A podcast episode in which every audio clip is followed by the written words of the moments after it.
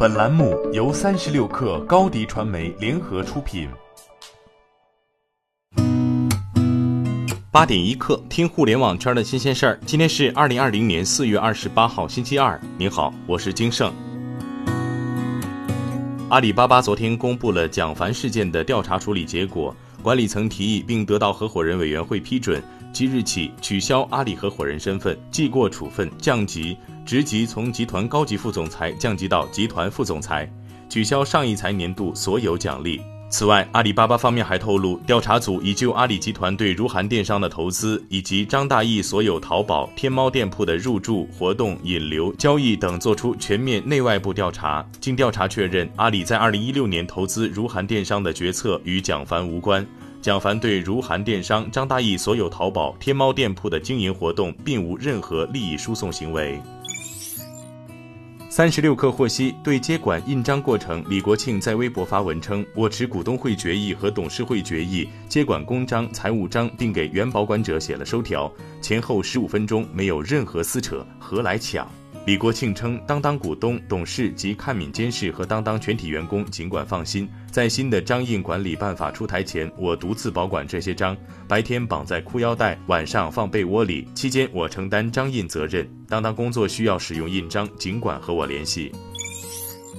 阿里巴巴昨天宣布，联合每年大健康天猫旗舰店、爱康国宾天猫旗舰店及迪安健检天猫旗舰店等合作伙伴，开通新冠核酸检测团体预约绿色通道，帮助中小企业复工复产。自四月二十七号起，有新冠检测需求的企业和相关团体，可通过手机淘宝、天猫、支付宝、UC 或夸克搜索等 App 搜索新冠核酸检测，便可进入页面，下拉页面进入新冠筛查团队预约绿色通道，进行相关咨询和预约。小米公司昨天发布小米十青春版智能手机，和小米十有所不同的是，小米十青春版搭载了六点五七英寸的三星 AMOLED 屏幕。前置摄像头采用了水滴打孔的设计。此外，青春版搭载的是骁龙七六五 G 处理器、三星 MLED 原色屏、四千八百万像素摄像头。和小米十 Lite 最大的区别是，国内的青春版支持五十倍潜望式光学变焦，并且起售价也更低。其中，六 GB 加六十四 GB 版本售价两千零九十九元，四月三十号起售。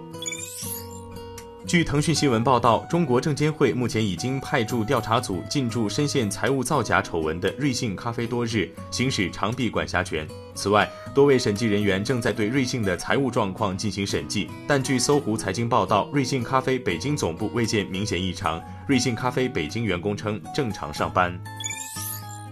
生鲜超市新零售品牌 T 幺幺近日完成数千万美元 A 轮融资，本轮由和裕资本独家领投。T 幺幺创始人兼 CEO 杜勇表示，本轮融资将主要用于门店网络布局、强化供应链及物流开发，以及加大零售科技的战略投入。T 幺幺成立于二零一八年，主要针对中国一线城市消费升级需求，提供全球优选生鲜和一般食品业务。T 幺幺创立之初即获得由光大 IDG 联合领投、国美、远望资本、一三资本跟投的一亿元天使轮融资。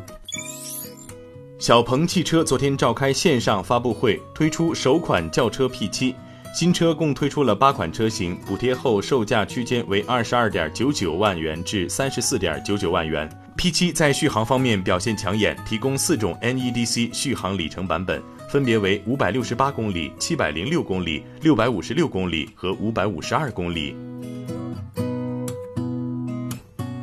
今天咱们就先聊到这儿。编辑崔彦东，我是金盛。八点一刻，咱们明天见。